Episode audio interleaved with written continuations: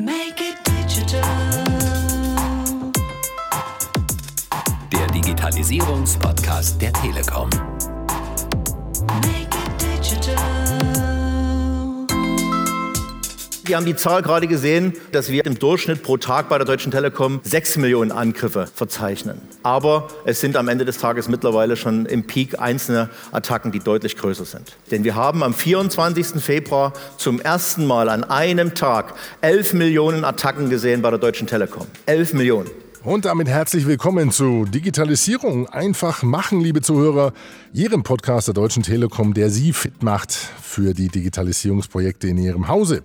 Mit beeindruckenden Zahlen von Dirk Backofen nähern wir uns langsam leider auch dem Ende der dritten Staffel unseres beliebten Podcasts, diesmal mit dem Schwerpunkt Cyber Security. Und wir haben uns auf die Suche nach einem würdigen Abschluss gemacht und wir sind uns sicher, wir haben ihn gefunden. Denn wir blicken mit Ihnen zusammen auf das Gipfeltreffen zurück, auf das Gipfeltreffen zum Thema Internetsicherheit auf den dritten Magenta Security Fachkongress 2018 in Bonn. 50 hochkarätige Experten hatten dort im März an zwei Tagen unterschiedlichste Aspekte von Cybersecurity beleuchtet. Wir haben Ihnen für das Staffelfinale drei der bemerkenswertesten Vorträge herausgesucht und aufbereitet. Wir werden mit Thomas Chersig den Magenta Security Shield kennenlernen. Wir werden mit Dr. Rüdiger Peuskens ins Darknet abtauchen und wir starten heute mit Dirk Backofen, Leiter Telekom Security, den Sie auch schon aus der zweiten Episode dieser Staffel kennen. In seiner Keynote hat er nämlich eine Immunisierung der Gesellschaft gefordert und hat auch einen Acht-Punkte-Plan für eine sichere digitale Zukunft vorgestellt. Und er nimmt uns dann auch noch mit in das neue Cyber Defense und Security Operations Center in Bonn und gibt uns sozusagen einen akustischen Einblick. Viel Spaß bei der informativen und unterhaltsamen Keynote von und mit Dirk Backofen. Make it digital. Wir kommen nämlich jetzt wirklich zu einem Highlight auch von unserem Fachkongress, äh, schon mehrfach jetzt angekündigt. Wir wollen nicht so ein bisschen unter die Motorhaube schauen. Weil wir haben so viele Dinge schon gehört zur Einordnung und auch danke nochmal an den Arne Schönbohm für diesen klasse Vortrag aus Sicht des BSIs heraus, der, glaube ich, sehr gut im Endeffekt einordnet und abrundet äh, zu dem Thema Strategie, wie auch das Thema politischer Rahmen oder das Thema organisatorischer Rahmen in Deutschland im Endeffekt gesetzt sein sollte. Und Sie werden auch in meiner Keynote sehen, dass wir auch ganz klare Forderungen erheben werden. Forderungen an die Gesellschaft, Forderungen aber an Sie, an die Unternehmen. Und deswegen habe ich meine Keynote ein bisschen zweigeteilt. Der erste Teil wird ein bisschen Ihnen ein Update geben. Was ist denn eigentlich passiert seit Juni letzten Jahres, wo wir uns das letzte Mal, die dabei gewesen sind, in München gesehen haben auf unserem Fachkongress? Und was können wir eigentlich aus diesen neuen Entwicklungen, aus diesen Trends, aus diesen neuen technischen Attacken heraus ableiten und müssen auch ableiten an Forderungen? Das wird der erste Teil sein. Und der zweite Teil, und dann gehen wir wirklich in mein Wohnzimmer, gucken wir uns das mal so ein bisschen an, wie das wirklich live dann in der Operation hier stattfindet. Ich möchte aber einsteigen mit dieser Situationsbeschreibung zu dem, was da draußen passiert. Und ich sage Ihnen eins gleich vorweg, die Welt ist nicht gut um uns herum. Und zum Thema Cybersecurity ist sie leider noch sehr, sehr, sehr, sehr schlecht. Denn die Attacken, die nehmen wirklich ständig zu. Deshalb wird eine generelle, äh, generelle Forderung sein, die wir hier auch heute erheben, dass wir im Endeffekt definitiv äh, fordern, dass wir eine Immunisierung äh, der Gesellschaft brauchen gegen Cyberattacken. Und ich sage Ihnen auch warum. Denn wir haben die Zahl gerade gesehen vom Adel Al-Saleh, dass wir eigentlich im Endeffekt im Durchschnitt pro Tag bei der Deutschen Telekom sechs Millionen Angriffe verzeichnen. Ich muss Sie leider enttäuschen, diese Zahl ist mit Stand Ende Februar nicht mehr ganz richtig. Denn wir haben am 24. Februar zum ersten Mal an einem Tag 11 Millionen Attacken gesehen bei der Deutschen Telekom. 11 Millionen. Und das Schlimme ist, dass diese Art von Attacken, diese in dem Payload hier, die Experten unter Ihnen, mittlerweile nicht mehr nur auf das Thema IP-Verbindung, Datenverbindung geht, sondern zum ersten Mal das auch auf das Thema VoIP-Verbindung, also sprich den Daten-Voice-Teil äh, entsprechend von PBX-Anlagen da entsprechend reinläuft. Port 5038, das war im Prinzip genau das Ziel und das war witzigerweise genau ein Tag vom Mobile Work Kongress. Schlimm, wer sich da irgendwie was Böses dazu denkt, aber das haben wir wirklich gesehen und diese Attacken finden noch weiter statt. Wir werden das dann noch in der Live-Schaltung dann entsprechend sehen. Das ist im Endeffekt eine Situation, mit der wir umgehen müssen. Das heißt, dieser durchschnittliche Wert von 6 Millionen pro Tag ist im Durchschnitt noch richtig, aber es sind am Ende des Tages mittlerweile schon im Peak einzelne Attacken, die deutlich größer sind. Und wir haben uns natürlich im Endeffekt zum Ziel gesetzt, dass wir nicht nur wir diese Sicht sehen, sondern dass alle im Endeffekt regelmäßig auf dieses Bild draufschauen können. Von unseren über 1000 Honeypots, die wir betreiben, dieses Fallensystem, mit dem wir wirklich im Endeffekt analysieren können, wie Hacker uns versuchen anzugreifen. Und äh, wir sehen da, und wir schalten jetzt gerade mal live um in die Live-Sicht, jetzt im Endeffekt aktuell 4030 Angriffe pro Minute pro Minute. Sie haben die URL gerade gesehen, www.sicherheitstaro.eu. Jeder von Ihnen kann das im Endeffekt aufrufen auf seinem PC, auf seinem Laptop und wir sehen, wo die Angriffe herkommen, wo sie hingehen. Und da oben sieht man auch, dass wir aktuell jetzt im Schnitt in den letzten 24 Stunden 7,6 Millionen Angriffe gehabt haben auf diesem System. Warum betreiben wir ein solches Honeypot-System? Ganz einfach. Wir emulieren nicht nur Smartphones, PCs, äh, Rechenzentren, Router, alles, was man sich irgendwie vorstellen kann, manchmal im Namen der Telekom, manchmal anonym. Wir machen das nicht einfach zum Spaß, sondern wir versuchen diese Angriffsmuster, und Sie sehen, die werden hier unten mitgeschrieben, diese im Prinzip auszuwerten, und zwar online auszuwerten, live auszuwerten, in einer Art und Weise, um herauszufinden, ob da neue Attack-Patterns, äh, neue Angriffsmuster drin sind, die wir noch nie gesehen haben. Und ich habe eine gute Botschaft für Sie. Wenn wir im Schnitt hier 7,6 Millionen Attacken jetzt in den letzten 24 Stunden hatten, dann sind mehr als 7,5 Millionen davon Attack-Typen, die wir alle schon kennen. Aber wir haben pro Tag zwischen drei und acht Angriffsmuster, die wir noch nie gesehen haben. Was machen wir mit denen? Die nehmen wir aus diesen entsprechenden Systemen raus analysieren die in der Forensik, genau von diesen Kollegen hier bei uns im Cyber Security Operations Center in dem Bereich Threat Intelligence, äh, tun diese Informationen entsprechend dann analysieren, wo kommt das her, wie sieht dieses Angriffsmuster aus, wie sieht der Angriffsvektor aus, äh, der entsprechende Insi äh, Indicator of Compromise und daraus der mögliche Incident. Und trainieren unsere Systeme und die unserer Kunden schon lange, bevor die eigentliche Attacke kommt. Und das Schöne ist, wenn dann drei, vier Monate später wirklich mal die richtige Attacke einschlagen sollte, sind unsere Systeme bereits geschützt. Denn so wie Sie heute in der IT, in Scrum Methodology, äh, an der Stelle neue Software entwickeln, entwickeln auch Hacker neue Software genau in derselben Art. Und das heißt, die probieren kleine Schnipsel schon mal aus und die sehen wir, fischen die raus und können das am Ende des Tages entsprechend für uns nutzen.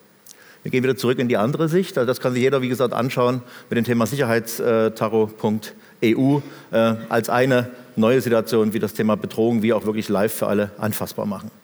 Wir haben in unserem Security Operations Center leider feststellen müssen, dass wir in den letzten Monaten, also seit Juni letzten Jahres, 11,5 Prozent mehr infizierte Files äh, haben, äh, die malicious sind, die entsprechend Malware beinhalten. Auch das ein Indikator für die Notwendigkeit dieser Immunisierung der entsprechenden Gesellschaft gegen Cyberattacken.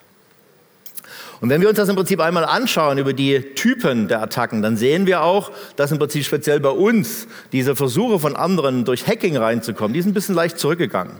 Was deutlich zunimmt, ist eben genau dieses Thema Malware Distribution, das Thema Verteilung von äh, malicious Code äh, über verschiedenste Betriebssysteme und natürlich auch das Thema DDoS-Attacken, Distributed Denial of Service-Attacken. Das ist im Endeffekt der, das Faktum in der Entwicklung in den letzten Monaten. Und wenn wir das uns einmal anschauen, deswegen finde ich es so gut, dass der Herr Schönbohm auch darauf hingewiesen hat, auf die Betriebssysteme, dann möchte ich auch hier nochmal appellieren an alle, die eben auch in der Verantwortung stehen, Software und Betriebssysteme zu entwickeln. Denn es ist leider nicht so, wie viele denken, dass nur Android davon betroffen ist. Nein, wir sehen, das sind alle in verschiedenster Art und Weise im Endeffekt davon betroffen, auch iOS, Adobe, da sind die ganzen Linux-Systeme dabei, selbst Windows 10. Und wir haben hier eine Verpflichtung, alle in der Gesellschaft, die Systeme entsprechend so zu entwickeln, dass da nach vorne, äh, wie gesagt, keinerlei Schadstoffe oder Schadsoftware entsprechend verbreitet wird. Und das führt uns zur ersten Forderung, die wir im Rahmen dieses Immunisierungsprogramms für das Thema Gesellschaft gegen Cyberattacken entsprechend aufstellen. Denn wir glauben nur, wenn man dieses Acht-Punkte-Programm äh, für das Thema eine, für eine sichere digitale Zukunft wirklich umsetzt, dass man wirklich in der Lage ist, dieses Thema Cyber Security richtig zu gestalten. Die erste Forderung ist, und das hat der Herr Schönbohm auch gerade schon unterstrichen, Security fängt ganz vorn an. Security by Design. Das hat zwei Dimensionen. Einmal das Thema Produktentwicklung, aber eben auch das Thema äh, entsprechend bei Ausschreibung, die Sie alle verantworten in Ihren Einkaufsabteilungen, auch das Thema Security als einen essentiellen Bestandteil dieser Ausschreibung immer mitzufordern. Weil ansonsten kriegen Sie die Leistung, die Sie wollen. Aber ob die sicher ist, das garantiert Ihnen keiner. Und das ist genau das Problem, mit dem Sie umgehen müssen. Also erste Forderung in unserem Acht-Punkte-Programm, Security by Design. Wir gehen weiter. Viele denken dann, okay, jetzt habe ich vielleicht ein sicheres Produkt, und will dieses Produkt an der Stelle ähm, entsprechend einsetzen. Ich habe das ja einmal getestet, alles ist gut, aber das reicht leider nicht aus. Wir sehen hier, dass wir an der Stelle natürlich auch ständig auf der Hut sein müssen vor sogenannten Schwachstellen, Vulnerabilities. Und deshalb ist es notwendig, dass wir wirklich regelmäßig Vulnerability-Tests machen. Schwachstellentests und zwar nicht nur in einer Art und Weise, dass wir sagen, ja, machen wir mal, sondern wir wollen es verpflichtend erklären. Verpflichtend für Unternehmen und auch überprüfbar dass man das Ganze entsprechend auch nachvollziehen kann, sodass jeder weiß, jedes Unternehmen geht regelmäßig sorgsam mit seinen Assets um, mit seinen Daten, um genau diese Thematik äh, des entsprechenden Security-Tests regelmäßig überprüfbar abzulegen. Wir kommen zu den Lösungen, zu den Tools dazu, dann noch im äh, weiteren Verlauf äh, der Präsentation. Dann haben wir einen weiteren äh, Attack-Vektor, den Sie alle kennen, E-Mail. Und das Thema E-Mail ist an der Stelle ein besonders schwieriges Thema. Ich rede jetzt bewusst nicht über das Thema Spam, was Sie hier auch sehen, sondern wir reden ganz konkret über die entsprechenden Aspekte, was Sie halt auch das Thema CEO, äh, Fraud und Phishing, ich glaube, bei allen bestens bekannt. Was aber am Ende des Tages viel, viel wichtiger ist, ist das Problem dieser Advanced Persistent Threats.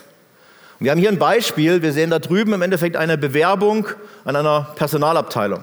Ein ganz normaler Lebenslauf hinten dran mit einem PDF-File. Jeder, ich garantiere Ihnen, jeder in der Personalabteilung klickt dieses PDF-File an. Wenn Sie vorher nicht diese Anlage in einem APT Protection Mode im Endeffekt in einer Sandbox getestet haben, ob da Dinge drin sind, die möglicherweise ausführbar sind, dann werden Sie Opfer zum Beispiel von solchen Dingen wie WannaCry, wie Ransomware. Äh, das ist alles das, was wir im Endeffekt gesehen haben. Das ist die Situation, die da draußen vorherrscht. Und viele denken ja, naja, möglicherweise habe ich mich ja gut geschützt. Ich habe ja bei Word, Excel die Makros deaktiviert. Das reicht ja. Muss ich Sie leider auch enttäuschen.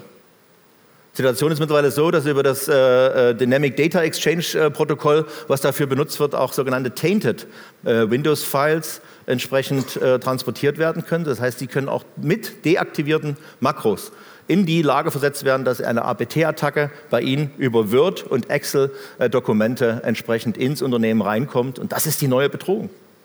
Da, geht, äh, beißt die Maus keinen Faden mehr ab. Das ist am Ende des Tages genau die Situation, mit der wir uns auseinandergesetzt sehen. Und deshalb ist es hier notwendig, und das ist für uns eine ganz klare äh, Forderung auch nach vorne, jedes Unternehmen muss für das Thema E-Mail und für das Thema Web wirklich einen Advanced Persistent Threat äh, Schutz installieren. Anders werden wir es nicht hinbekommen. Sie werden sich fragen, warum jedes Unternehmen? Wir haben das gesehen bei, bei WannaCry. Ein Klick und die gesamte Firma war verseucht durch die automatischen Protokolle. Jetzt stellen Sie sich mal vor, die Entwickler äh, auf der Attacker-Seite werden intelligenter und die machen einen Klick und es werden alle Firmen, die an ihrem Netz irgendwie mit ihnen korrespondieren, auch mit verseucht. Dann würde ein Klick reichen, um ganz Deutschland zu verseuchen. Das dünnste Glied der Kette wird am Ende des Tages bestimmen, wie sicher wir zum Aspekt Cybersecurity hier in Deutschland entsprechend aufgestellt sind. Deshalb unsere Forderung APT Protection wirklich äh, in jedem Unternehmen. Ich komme nochmal zurück zu dem Thema Distributed Denial of Service. Auch da habe ich eine schlechte Nachricht für Sie. Wir haben die Firmen und die Namen schon gesehen, aber was Sie noch nicht gehört haben, ist die Wucht, mit der im Endeffekt eine solche DDoS-Attacke mittlerweile äh, auf uns einprasselt. Bis zu 1,3 Terabit pro Sekunde. Am 28.02. zum ersten Mal gesehen hier bei der Firma GitHub. Und das heißt, wir sind im Prinzip in einer ganz anderen Art von Volumenattacken und müssen uns gegen diese Art von DDoS-Attacken natürlich auch schützen. Und ich sage Ihnen auch warum. Weil technologisch der eine oder andere vielleicht das hier schon mal gehört hat, aber gar nicht weiß, wie man das auch missbrauchen kann. Viele von Ihnen betreiben heute sehr leistungsstarke Internetseiten. Und wenn Sie die mit für viele Kunden aufrufen wollen, dann werden sogenannte äh, Memcached Amplifiers, also Verstärker, die quasi diese Leistungsfähigkeit zum Zwischenspeichern äh, dieser Seiten im Cache nutzen, entsprechend betrieben. Jetzt stellen Sie sich mal vor, irgendeiner von diesen Attackern da draußen geht hin und programmiert eine DDoS-Attacke aber nicht zum eigentlichen Ziel, wie Sie es jetzt rechts sehen, sondern geht im ersten Schritt dahin und äh, infiziert mit dieser DDoS-Attacke, mit diesem Code, diesen äh, Memcached Amplifier. Wenn Sie was dann passiert? Der vervielfältigt, ähnlich wie bei einem Transistor, diese Leistung um ein Vielfaches. Und das schlägt dann bei Ihnen mit mehreren hundert Gigabit pro Sekunde oder bis hin, wir haben es gerade gesehen, mit mehreren Terabit pro Sekunde ein. Das wird in Deutschland auch passieren. Da können wir uns nicht davor verstecken. Deswegen müssen wir jetzt anfangen, Infrastrukturen aufzubauen, die in der Lage sind, Terabit-Attacken zu mitigieren. Und übrigens, Terabit-Attacken können Sie nicht mehr on-prem äh, mitigieren. Dazu brauchen Sie im Endeffekt Systeme, Technik im Netz, die das entsprechend unterstützen. Anders wird das nicht funktionieren. Und dafür können wir natürlich auch als Telekom einiges anbieten, weil wir sind der, einer derjenigen, die ein großes Terabit-Netz betreiben und im Hintergrund natürlich im Backbone diese Waschmaschine quasi anschmeißen können und damit die guten Bits von den schlechten Bits trennen können. Wie machen wir das? Wir führen den Verkehr so lange in unserem Terabit-Netzwerk im Kreis um und um, dass wir wirklich filtern können, was gehört wirklich zum Kunden und was ist im Endeffekt Angriffsverkehr, der an den Mülleimer gehört. Das ist im Endeffekt die nächste Dimension und damit auch eine Forderung unserer, unseres Acht-Punkte-Plans. Wir müssen vorbereitet sein für das Thema äh, von Terabit-Attacken im Bereich DDoS. Das führt mich zu einem anderen schönen Thema. Mobilgeräte. Wir haben es gerade schon noch von Herrn Schönbohm gehört. Wie gehen Sie denn eigentlich ins Internet? Eine schöne Frage. Ich kann Ihnen die Antwort geben. Die meisten werden jetzt sagen, na, ich habe immer noch meinen PC, meinen Laptop. Mm -mm. Tendenz weiter fallen, 43 Prozent. Sie gehen in Richtung Internet heute eigentlich schon in 57 Prozent und äh, weiter steigend entsprechend mit dem Thema Smartphone, mit Ihrem Tablet. Das ist die Situation. Und dann die gleiche Ausgangssituation, die Herr Schönbohm gerade geschildert hat. Die Frage, wer von Ihnen nutzt da wirklich schon einen richtigen Schutz dafür? Wir fordern auch im Endeffekt mobile Geräte genauso zu behandeln wie PCs, äh, wie, äh, wie, Smartphones, äh, also PCs und Laptops, Entschuldigung, wie PCs und Laptops, um im Prinzip denselben Schutz genauso darzustellen, wie wir das entsprechend auch in Unternehmensnetzwerken in der Festinfrastruktur haben. Da werden jetzt viele von Ihnen sagen, ja Mensch, ich bin doch schon gut geschützt. Ich habe doch ein Mobile Device Management System. Achtung, auch hier muss ich Sie wieder enttäuschen. Mobile Device Management ist ein sehr gutes Tool für das Thema organisatorische Verwaltung äh, des äh, Unternehmens. Sie können im Endeffekt genau feststellen, wer hat wann wo äh, im Endeffekt wie Zugriff. Sie können im Endeffekt an der Stelle die äh, Betriebssystemstadie überprüfen, alles fein. Wenn Sie eine Man-in-the-Middle-Attacke haben oder in irgendeiner Form eine APT-Attacke, Zero-Day-Exploit, hilft Ihnen das Thema Mobile Device Management gar nicht. Das ist kein echtes Security-Tool. Sie brauchen dafür Technologie, die Sie in die Lage versetzt, dass Sie wirklich im Endeffekt, wie hier gezeigt, äh, äh, entsprechend über einen Datenscanner, über eine ständige äh, Überwachung Ihrer mobilen Geräte in der Lage sind, auch wirklich diese entsprechend zu schützen. Deswegen die nächste Forderung ganz klar, behandeln Sie Ihre mobilen Geräte genauso wie Ihre PCs. Die Telefone heute sind schon lange keine Telefone mehr. Die Leistungsfähigkeit eines Smartphones liegt schon ein Vielfaches über dem, was Sie heute bei einem PC äh, oder Laptop entsprechend sehen. Das ist genau die Geschichte, die wir hier äh, entsprechend sehen. Und das gibt dann eine gute Überleitung auch dann zu dem großen Thema, wo wir jetzt gleich dazu kommen werden, nämlich das Thema, warum brauchen wir eigentlich noch mehr als wie Prävention. Viele kennen im Endeffekt natürlich, dass sie sagen, okay, ich habe mein Unternehmensnetz äh, geschützt auf der Perimetergrenze, ich habe meine Firewalls, meine Intrusion Prevention Systeme, ich habe meinen äh, Webproxy, ich habe mein Mail Relay, all diese ganzen Dinge, die entsprechend aufgebaut sind. Aber das alleine als Schutz reicht leider nicht aus. Warum? Erstmal sind diese Systeme alle nur nach dem Prinzip der äh, Known Threats unterwegs und sie brauchen auch diesen APT-Schutz, von dem wir gerade gesprochen haben. Das Zweite ist aber auch, dass sie im Endeffekt immer noch davon ausgehen müssen, dass eben nicht alle Attacken nur von außen kommen, sondern viele der Attacken kommen eben auch von innen. Und Sie kennen das ja alle. Ein kleiner USB-Stick, den bringt der Mitarbeiter von zu Hause mit und den stecken Sie einfach in den Laptop rein. Und dann? Und dann? Und deswegen ist es so wichtig, dass Sie immer davon ausgehen, dass ihre Angreifer, die sie angreifen wollen, schon eigentlich in ihrem Netz drin sind. Nur wenn sie das nicht im Prinzip beobachten und die entsprechenden Analysen fahren, dann haben sie gar keine Chance auch zu reagieren. Und der Angreifer kann sich in aller Ruhe austoben, kann die Daten von ihnen stehlen, kann im Endeffekt wichtige Dinge manipulieren, bis hin ihre Festplatten zu, äh, zu verschlüsseln. Das ist genau die Situation. Deswegen, wir brauchen also neben dem Thema Prävention auch das Thema Detektion und das Thema äh, Reaktion oder Response, wie wir schön dazu sagen. Und das ist genau die Überleitung in das Thema Security Operations Center, weil genau diese drei Stufen sind die, die wir im Endeffekt im regelmäßigen Monitoring uns anschauen, indem wir alle Informationen aus einem Unternehmensnetz entsprechend zusammenführen und korrelieren und dabei feststellen, ob es irgendwelche Anomalien gibt, Auffälligkeiten mit denen Sie in irgendeiner Form umgehen müssen, wo Sie sagen, das stimmt doch irgendwas nicht. Wir nennen das dann ein äh, Indicator of Compromise. Und dann fängt man an, genau mit den Kollegen, die wir vorne haben, im Prinzip die sogenannte Killchain abzuarbeiten und zu überlegen, was mache ich denn jetzt dann eigentlich im Endeffekt mit dieser Erstinformation. Da muss ich hinterhergehen, um rauszufinden, bin ich wirklich angegriffen worden und wenn ja, was ist da genau passiert und wie sieht das entsprechende Randbook dazu aus. Deshalb auch eine Forderung von uns, dieses Thema äh, Security Operations Center für alle Firmen entsprechend zu installieren. Aber nicht nur für die Firma als solches, sondern eben auch, und das sehen wir hier, für Industrienetzwerke. Wir haben uns im letzten Jahr damit beschäftigt und haben auch die Lösung dafür gezeigt. Leider hat sich der Schutz von Industrienetzen noch nicht deutlich verbessert. Hier haben wir echt noch Nachholbedarf und deswegen ist vielleicht zu überlegen, in Deutschland ist auch eine Forderung, ob man Industrienetze nicht zukünftig als kritische Infrastrukturen betrachtet und ausgehend davon diese entsprechenden Dinge äh, dann auch mit einem anderen Schutz zwanghaft äh, verpflichtend entsprechend belegt. Und da gibt es natürlich noch eine Dimension. Auch das haben wir schon von Herrn Schönbohm gehört. Deswegen freut mich, dass wir haben diese Vorträge nicht abgestimmt, aber wir haben genau dieselbe Denke. Nach vorne hin wird der größte Computer das größte Smartphone in ihrer Denke das Auto sein. Jetzt überlegen Sie sich mal, wie Ihr Auto heute geschützt ist. Welches Intrusion Prevention System nutzen Sie denn im Auto? Welche Firewall? Welche Art von ja, Security-Überwachung gibt es denn da? Auch das hat im Endeffekt an der Stelle denselben Schutz verdient und werden wir brauchen, weil wenn diese Autos selbst fahren und unterwegs sind und irgendjemand hackt sie bei einer Geschwindigkeit von 100 Kilometer pro Stunde auf der Autobahn, ich will mir gar nicht vorstellen, was da passiert.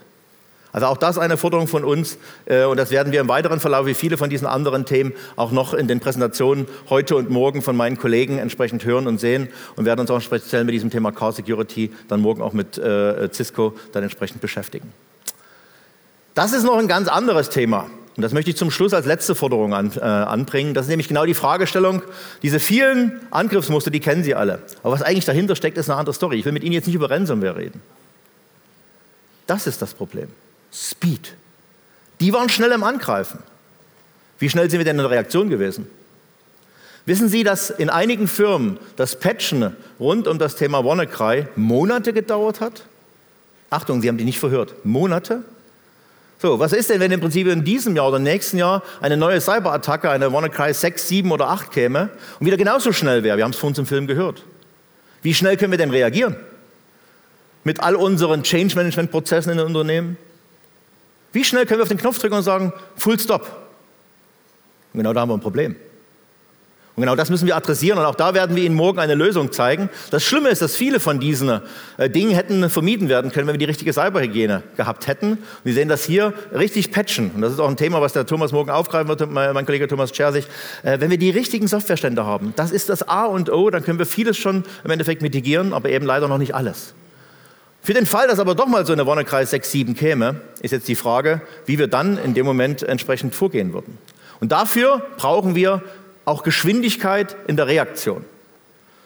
Und diese Geschwindigkeit in der Reaktion, die entsteht wirklich wie so, wie so, eine Art Schottensystem bei einem Schiff. Und deswegen nehme ich mal wirklich bewusst dieses Muster eines kleinen Containerschiffs. Das sehen Sie jetzt hier. Stellen Sie sich mal vor, der Kapitän ist da nicht so ganz fit und fährt irgendwie mit diesem Schiff über einen Felsen dann kennen Sie alle das Prinzip, was da passiert, nämlich dann würde hier unten im Prinzip vielleicht ein Loch sein und dann passiert Folgendes, dann würden Sie die Schotten schließen, das Wasser trinkt ein, das Schiff sinkt nicht, Sie haben aber nur das Wasser in dieser einen, in dieser einen Zone äh, und Sie können im Endeffekt äh, das rechtliche Schiff weiter be bewirtschaften und können weiterfahren.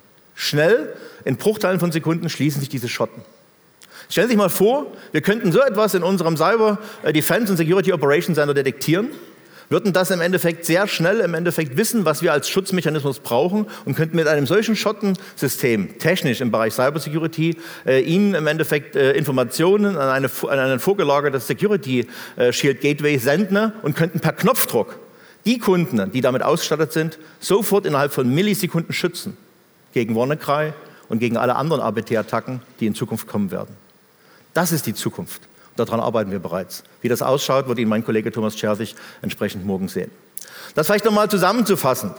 Das sind im Endeffekt genau die acht Punkte, die wir im Endeffekt für uns aufgenommen haben in dem Thema Forderungen für das Thema sichere Cybersecurity in Deutschland, dass wir wirklich das Thema Immunisierung unserer Gesellschaft hinbekommen äh, für das Thema äh, Gesellschaft ist wirklich immun gegen Cyberattacken.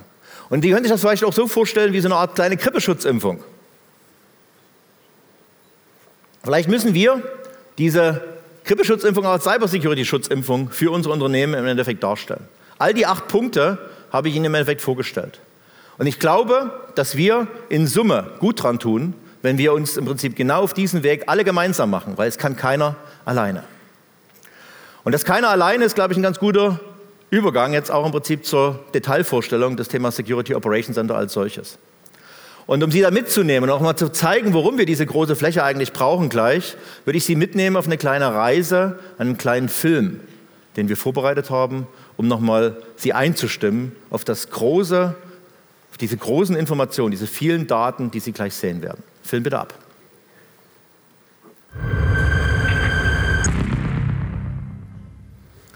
Unsere Kunden sind geschützt, da sind wir auch stolz drauf, weil das ist ein bisschen so der Einflieger, den wir auch im Prinzip unseren Kunden zeigen, die zu uns ins Cyber äh, Defense und Security, äh, Cyber Security Operations Center kommen. Und da haben wir natürlich genau dann die Geschichte, die äh, im Prinzip rund um dieses Thema Prävention, Detektion und Reaktion sich entsprechend rankt. Und merken Sie sich einfach, das Thema Prävention alleine reicht lange nicht mehr aus. Sie müssen wirklich reinschauen, ich habe es gerade entsprechend erklärt. Was aber vielleicht ein bisschen interessanter ist natürlich im Prinzip, was steckt denn jetzt wirklich in diesen einzelnen Kategorien drin?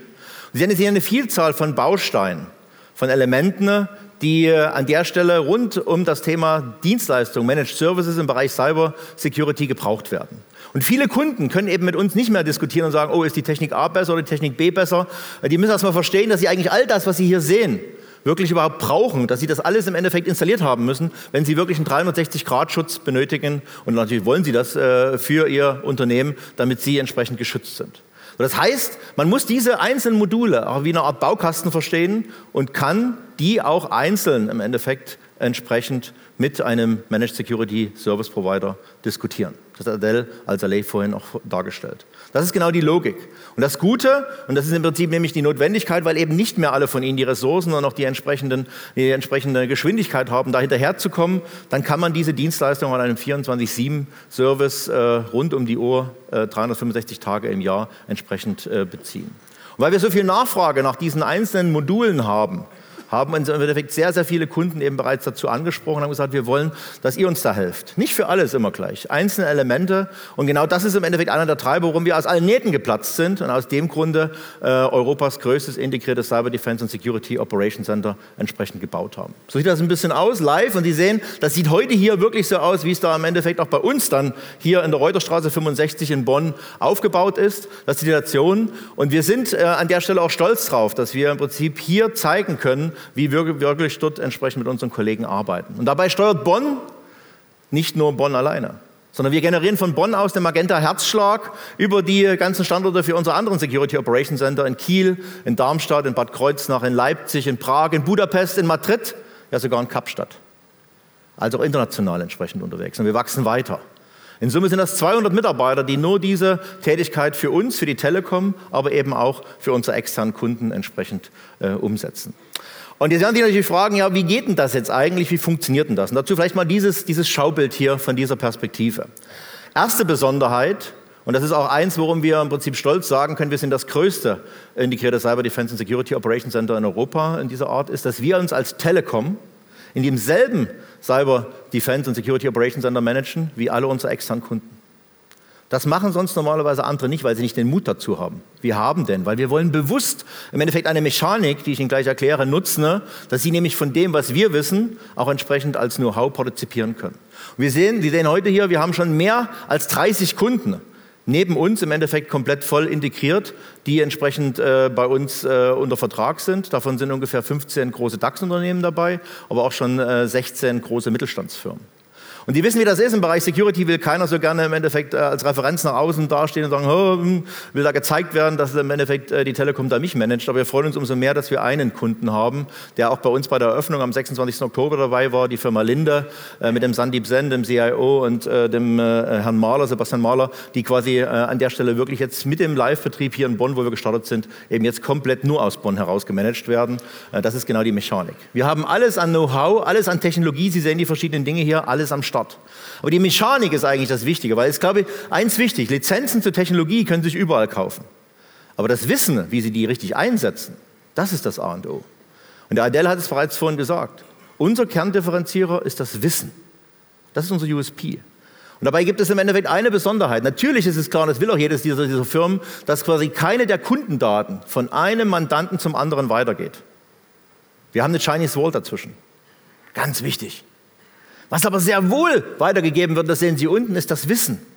Was passiert, wenn hier im Endeffekt äh, zum Beispiel die äh, DAX-Firma 1 angegriffen würde oder die Telekom?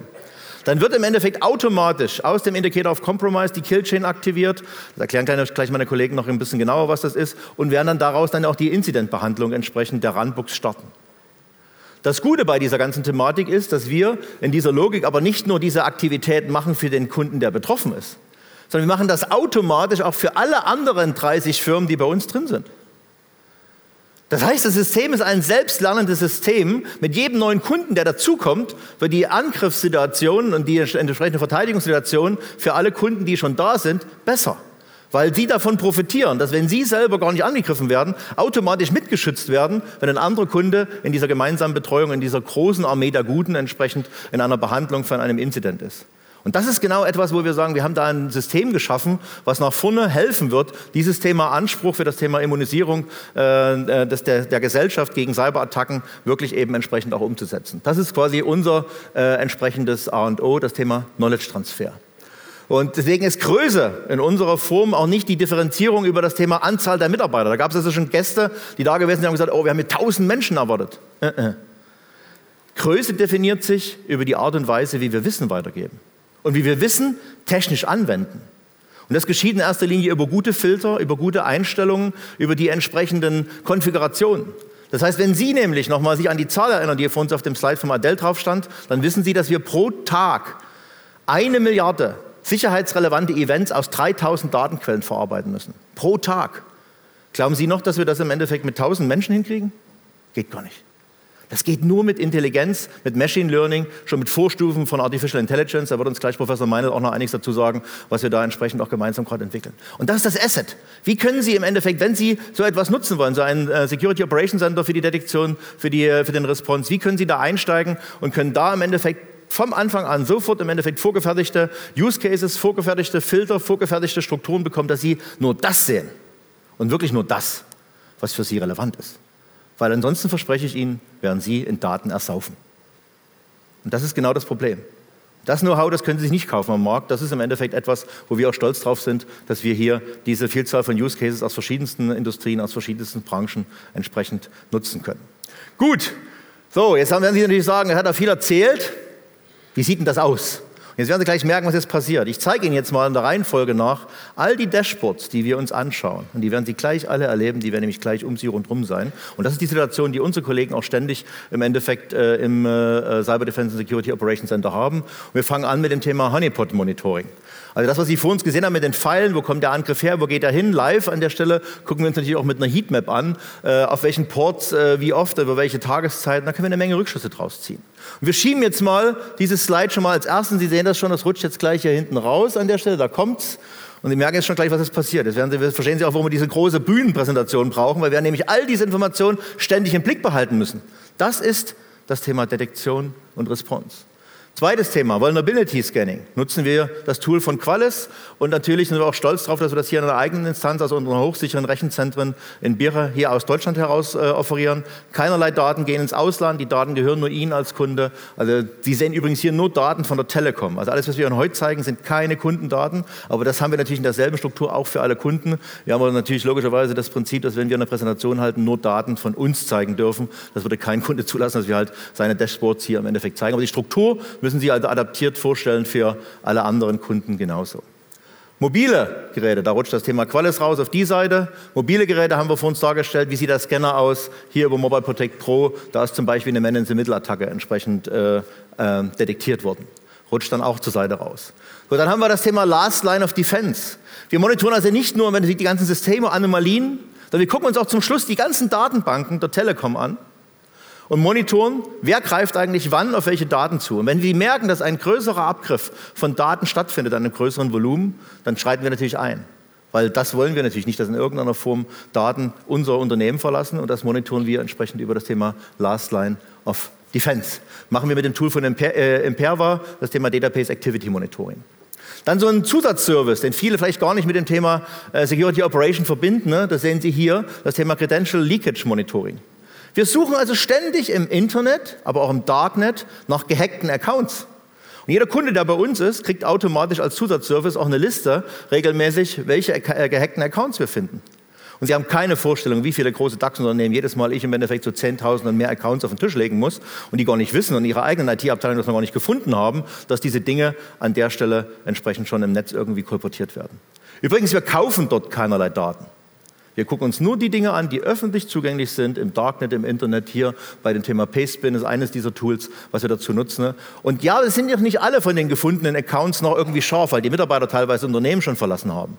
Auch alles richtig. Aber Sie müssen den Dingen trotzdem nachgehen. Unsere Erfahrung, 8 bis 10 Prozent der gefundenen Accounts im Darknet, im Internet, die gehackt worden sind, sind noch scharf.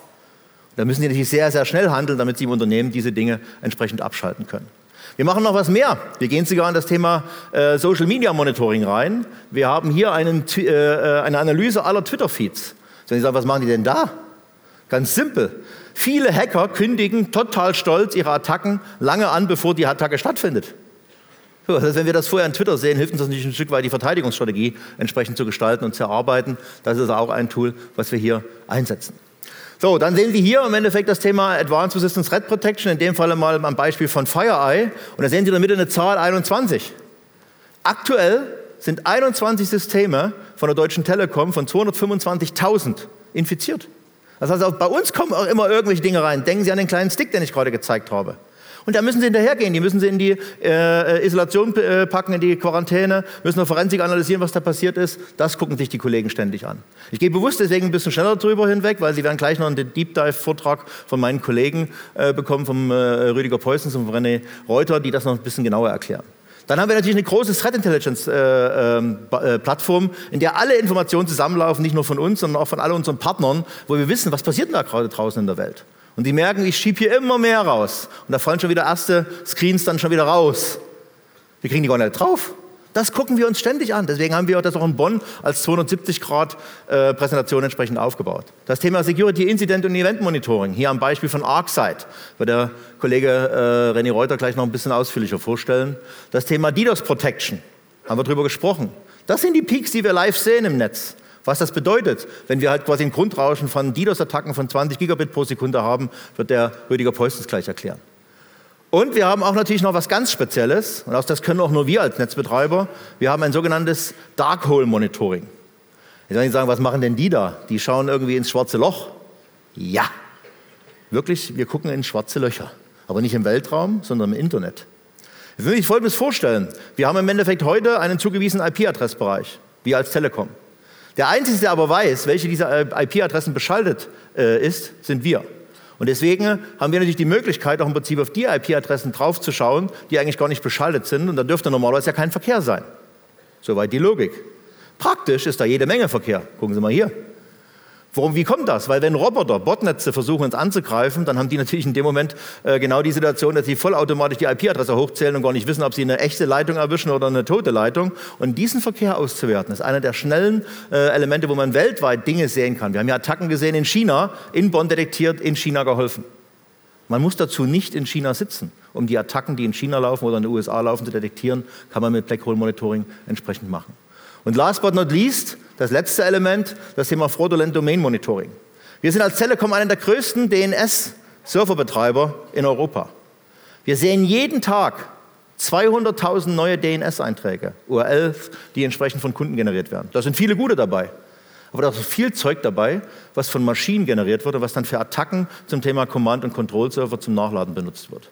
Auch das schauen wir uns an. Und wenn da zum Beispiel irgendwelche falsch buchstabierte oder namensähnliche Dinge drin sind, die Ihre Firma betreffen könnten, fischen wir die vorher raus und helfen Ihnen damit, dass diese URL geblockt wird aus den Netzen und dass damit keiner, aber auch gar keiner bei äh, Spearphishing oder bei irgendwelchen Attacken entsprechend hier in ein Problem reingeraten würde. Das schieben wir auch noch mit raus.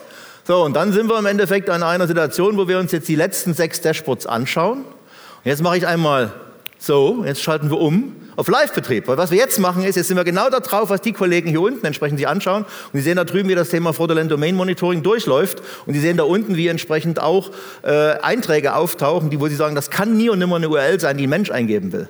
Das ist ein erstes Indiz dafür, für das Thema einer Attacke eines äh, entsprechenden Angreifers. Und äh, nehmen Sie auch wirklich mit, dass wir sehr, sehr viele schon Machine Learning basierte Mechanismen haben, die an der Stelle diesen Self-Learning-Aspekt, äh, dieses sich selbst verbessernde System wirklich dahinter liegen haben. Das habe ich hoffentlich deutlich gemacht. Und wir wollen es nicht für uns alleine äh, behalten, das Wissen und diese ganzen Methoden, die wir da lernen, sondern wir wollen sie scheren. Das ist unser Angebot. Nutzen müssen Sie es, wenn Sie es im Endeffekt haben möchten. Unsere Forderung zum Thema Absicherung äh, des Cyberraums in Deutschland, dieses Thema Immunisierung der Gesellschaft gegen Cyberattacken habe ich dargestellt. Und ich glaube, es ist wichtig, dass wir verstehen, dass wir auch nicht nur stehen bleiben müssen bei dem, was wir heute haben, sondern uns nach vorne weiterentwickeln. Wir werden über das Thema AI und das Thema Ausblick in Richtung dieser Technologie auch gleich noch was von Professor Meinl hören. Und wichtig ist eben auch, keiner kann es alleine. Das sehen wir auch in dem unteren Punkt. Äh, wir bauen wirklich die Armee der Guten. Wir sind diejenigen, die im Endeffekt hier versuchen, wirklich alle zusammenzubringen. Die Technologielieferanten, die Anbieter, aber auch eben Sie als Kunde. Das ist so wichtig, um das entsprechend äh, einmal darzustellen. Deswegen möchten wir an der Stelle auch ganz herzlich bedanken. Bedanken bei all unseren Partnern, die uns eben helfen, hier diesen Magenta Security Fachkongress entsprechend auszurichten. Und Sie sehen, das sind unendlich viele. So, deswegen danke und nochmal Applaus bitte für all unsere Partner, die uns helfen, diese Riesenveranstaltung hier zu organisieren. Dankeschön. Und wenn wir über die Armee der Guten sprechen und wenn wir über das Thema Immunisierung der Gesellschaft gegen Cyberattacken sprechen, dann denken Sie an unseren Acht-Punkte-Plan für die sichere digitale Zukunft, den ich Ihnen vorgestellt habe. Make it digital. Das war Dirk Backofen, Leiter Telekom Security mit seiner Keynote vom dritten Magenta Security Kongress der Telekom.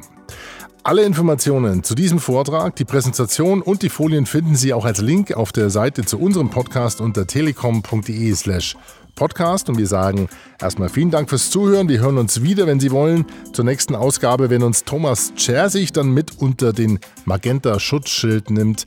Magenta Security Shields. Und bis dahin sagen wir Tschüss und bis zum nächsten Mal. Digitalisierung.